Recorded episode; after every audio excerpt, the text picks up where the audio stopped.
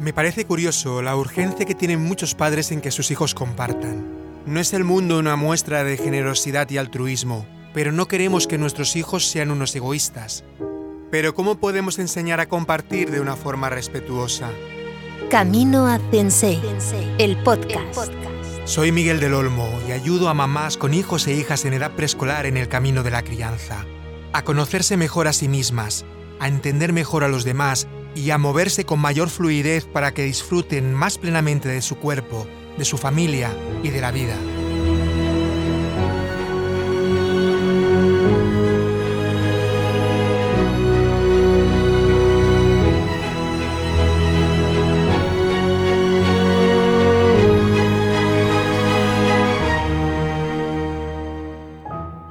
Cuando Alan era pequeño, nos resultaba a veces incómodo ir al parque porque había una situación que se repetía sistemáticamente una y otra vez. Y es que era entrar en el parque de arena y si había otro niño jugando con sus juguetes, su padre o madre se apresuraban a quitárselos para dejárselos a Alan. Evidentemente se ponía a llorar, y daba igual lo que nosotros dijéramos. La frase siempre era la misma. Tiene que aprender a compartir. Pero ¿realmente un niño puede aprender a compartir si su padre o madre le quita sus objetos más preciados?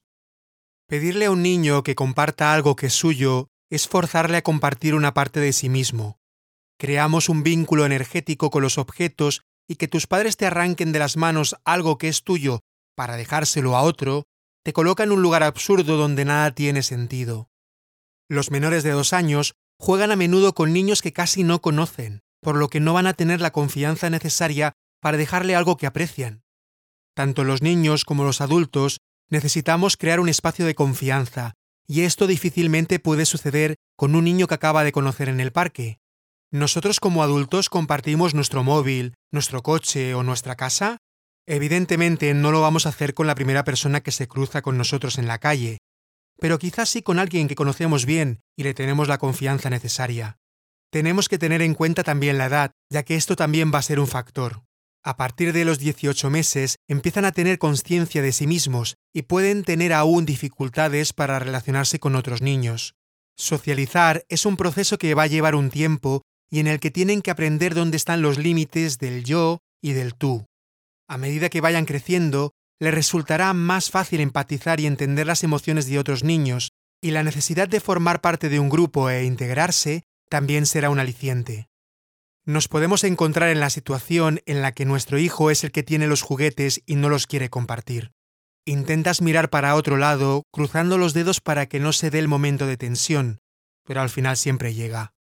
Y es que con Alan nos ocurrió muchas veces. No quería compartir sus juguetes y nosotros se lo queríamos respetar. Y es aquí donde te puedes sentir mal, quizá juzgados por otros padres porque no le decimos nada a nuestro hijo y tampoco le obligamos a compartir. Con el tiempo aprendimos a lidiar con este tipo de situaciones y podíamos decir tranquilamente, es que todavía no está preparado para compartir sus juguetes. Se puede dar la situación de que un juguete pertenezca al espacio donde están los niños jugando, como una guardería, ludoteca, patio comunitario. En este caso yo opto por respetar el turno de llegada, el primero que usa el juguete hasta que ha acabado tiene preferencia para jugar con él. Es importante una vez acabado el juego que lo recojan y así poder gestionar más fácilmente el uso por parte de otros niños. Si varios están interesados en el mismo juguete, es importante establecer una lista con el orden de uso. Alguien tendrá que velar para que el tiempo sea equitativo. Si el juguete se convierte en un objeto de disputa, tenemos que ver qué está sucediendo. En algunos casos, lo mejor es retirar el objeto hasta que surja un acuerdo por parte de todos. Tendremos que velar para que el acuerdo sea equilibrado, ya que dependiendo de las edades pueden llegar a acuerdos algo descompensados. En otros casos, tenemos que observar la dinámica de la disputa, porque a veces uno de los niños está buscando jugar con el otro, pero como no sabe hacerlo de otra forma, lo hace desde el conflicto. También tenemos que vigilar si se da la circunstancia de que uno de los niños evite el conflicto y no luche por su juguete, o si es la primera vez que lo hace, darle un espacio seguro para que se pueda posicionar.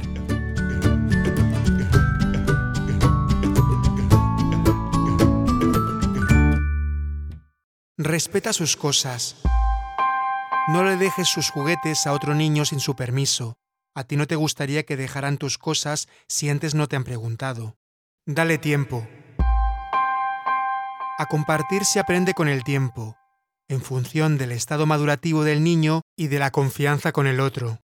Ayúdale a empatizar. Si le invitas a ver cómo se siente el otro, puede empezar a empatizar con sus emociones y quizá le surja compartir desde la empatía, pero no le hagas sentir mal si aún no le sale compartir. Respeta su opinión. Un no es una forma de autoafirmarse, de defender lo suyo, y también es importante darle un espacio. Enseña con el ejemplo. Un ejemplo mejor que mil palabras. Los niños aprenden viendo a sus padres actuar. Si tú compartes, él compartirá. Mira más allá. El que no quiera compartir nos puede dar pistas de dinámicas entre los niños. No es blanco o negro, tenemos que ver todos los matices.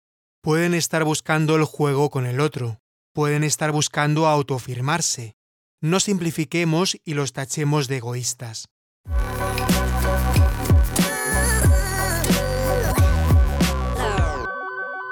Como siempre digo, no podemos dar recetas en temas de crianza.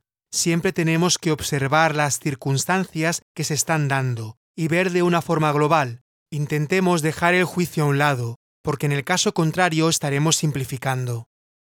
Cuando uno siente que se le respeta, que lo suyo es suyo, que cuando dice basta se le escucha, en ese momento puede compartir desde el corazón, y llegado el momento, sucederá como por arte de magia. Camina el y el podcast. ¿Y tú te has encontrado en situaciones parecidas? ¿Puedes acompañar de forma respetuosa a este tipo de situaciones? ¿Has sentido el juicio de otros padres? Comparte tu experiencia en los comentarios del post vinculado a este capítulo en la web migueldelolmo.com o escribiéndome al mail contacta arroba migueldelolmo.com. También me puedes seguir en Instagram o Facebook con el usuario arroba Miguel Plena. Aunque nos equivoquemos, aunque nunca seremos perfectos, seguimos avanzando, seguimos creciendo. Somos los mejores padres y madres para nuestros hijos e hijas.